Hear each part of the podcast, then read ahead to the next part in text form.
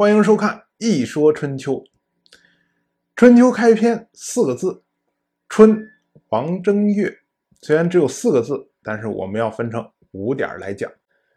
首先，先讲讲正月。有人可能要说，正月有什么可讲的？正月不就是农历一月？正月初一不就是春节吗？放在现代当然是这样，但是放在春秋时代就没有那么简单了。相传。古代有三正的说法，三正其实就是三个正月。夏代的正月叫做夏正，商代的正月叫做商正，周代的正月叫做周正。这么多个正月，其实都是历法的问题。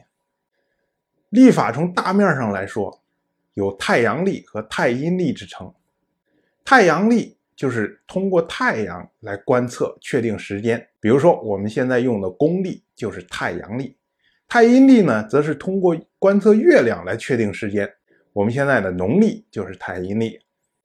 但是呢，宇宙要跟人类开一个大玩笑，历法都是以天作为单位的，偏偏一年的精确时间是三百六十五天零五个小时多一点所以任何的历法，不管是太阳历还是太阴历，一年下来都会有误差。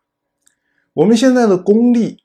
每年是三百六十五天，所以一年呢就误差了五个小时多一点四年下来呢就误差了将近一天的时间。所以呢，公历每隔四年就要设一个闰日，也就是二月二十九号，来弥补这些误差。可是这个问题啊，放在太阴历里面就要复杂了太多了，因为太阴历呢一年是三百六十天。每年呢误差了五天零五个小时多，所以呢几年下来就可能误差了一个月，偏偏呢你补一个闰月仍然还是有误差，所以日积月累，日期和时间就对不上了。我们看日历觉得是在过三月，但实际上可能已经五月了。所以古人为了解决这个问题呢，就必须要在一年中找一天。作为校验这一年时间的定海神针，那么古人选择了冬至，原因呢，是因为冬至最容易通过观测来确定。冬至呢，其实就是太阳直射地面到达一年中的最南端。对于北半球来说呢，就是一年中白天最短的一天。古人使用土圭来测量太阳的影子，越靠近冬至呢。太阳的影子就越长，影子最长的那一天就是冬至日。经过冬至之后呢，影子就会变短，这也就是我们常说的“吃过冬至饭，一天长一线”的道理。确定了冬至，那么一年中的每一天也就确定了。所以呢，古人将冬至所在的月作为一年中的第一个月。用天干地支的地支称呼它为子月，也就是子鼠丑牛寅虎卯兔这个子。那么冬至月后的第一个月呢，称为丑月，也就是丑牛的丑。冬至月后的第二个月呢，称为寅月，也就是寅虎的寅。以此类推，冬至虽然很容易通过观测来确定，但是以当时的天文学的水平来说，想要预测它，却不是一件容易的事情。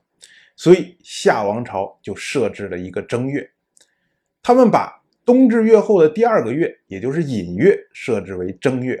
那么理论上说呢，冬至月也就是夏历的十一月，因为误差的缘故呢，也有可能在十二月。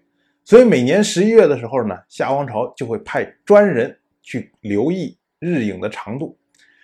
如果在整个十一月中日影变短了，那么就说明。本年的冬至是在十一月，那么十二月呢就开始备置年货，然后正月就开始过年了。如果走完了十一月，日影仍然没有变短，那么就说明呢，本年的冬至是在十二月。那么夏王朝呢就会在十二月后面再加一个闰十二月，过完闰十二月之后才是正月。这个在春秋中被称为。履端于始，举正于中，归于于中。意思就是说呢，以冬至作为一年的开始，然后设置在冬至后面设置一个正月，然后每一年到最后发现有误差的情况，那么就把这些零头归属在一个新的闰月里面，也就是闰十二月或者叫做十三月。到了商代，商王朝把正月向前提了一个月，也就是以冬至月后的第一个月丑月作为正月。到了周代，周王朝又把正月向前提一个月，以冬至月，也就是子月作为正月。到了秦代，再向前提一个月，以冬至月前一个月啊，也就是亥月作为正月。这些王朝啊，每当改朝换代的时候，就在正月这个问题上较真儿，显得好像有点孩子气，但实际上。确定正月，对他们来说是一个非常非常严肃的问题，因为这代表着他们对于宇宙和世界的认识，对于天象的把控。用现在的话说，就是是不是能够代表最先进的生产力？中国古代有一个词叫做正朔，正就是正月，也就是每一年以哪一个月来开年；朔就是每一个月以哪一天来开月。正朔呢，实际上就是立法的意思。当一个地方政权要归属一个中央政权的时候，就会说：“我遵守你的正朔。”表面上看呢，是地方政权遵守中央政权的立法，背后实际上是地方政权承认中央政权对天象的权威。话虽然是这么说，但是毕竟古人的。天文水平有限，他不停的向前提正月，最后的结果是经常出错。以春秋为例，春秋里面就经常有历法算错的。本来以为是在过正月，但实际上呢，过的是十二月。到了汉代，人就已经不堪忍受历法上的错误。汉初实际上是继承了从秦代以来以亥月作为正月的做法。到了汉武帝时期。汉武帝颁布了太初令，重新以寅月，也就是冬至月后的第二个月作为正月。那么这个也就是今天农历的前身了。我们拉拉杂杂讲了很多关于正月的前前后后的事情，想说明的就是春秋里面的正月，并不是我们今天的正月，它是周历的正月。所以当我们看到正月的时候呢？我们第一反应应该是把它减掉两个月，换算成今天的农历的话，就是农历的十一月。说完了正月，我们来说说王。中国开始的三个王朝夏、商、周，后世称为三代，也称过三王。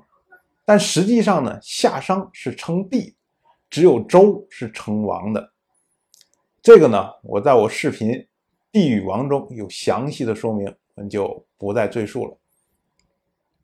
从周代之后，秦汉以下皆称皇帝，所以中国历史上唯一一个以王作为最高领袖的朝代就是周代。所以这里的王呢，实际上是指的是周王室。那么王正月，也就是周王室的正月，翻译成现代话说呢？就是周历正月。说完了王，我们再来说一说春。春秋记事有这么一个特点，就是标注四时。它会把一年分成春夏秋冬，然后在每一段前面把季节标识出来。即使这个季节没有事情发生，它也会空标一个季节，记作春王正月、夏四月、秋七月等等。这是在。同为编年史的其他史书里面看不到的，比如说像《资治通鉴》就没有这样的情况。所以，我们说春秋之所以称为春秋，大概也就是春夏秋冬的简称。当然，春秋里面的春夏秋冬显得比较机械，它的春指的就是一到三月，夏指的是四到六月，秋指的是七到九月，冬指的是十到十二月。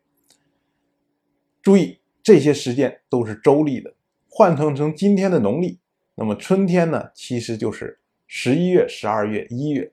如果以今年为例的话呢，我们再把它换算成公历，实际上就是去年的十二月，今年的一月、二月，这是春。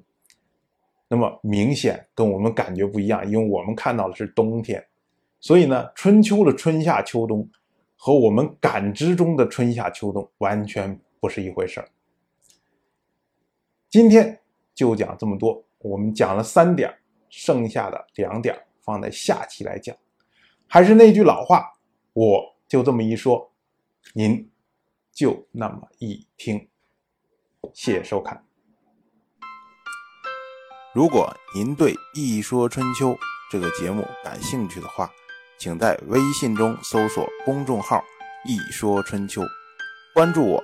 您不仅能得到《一说春秋》文字版的推送，还可以直接和我互动交流。我在那里等待您的真知灼见。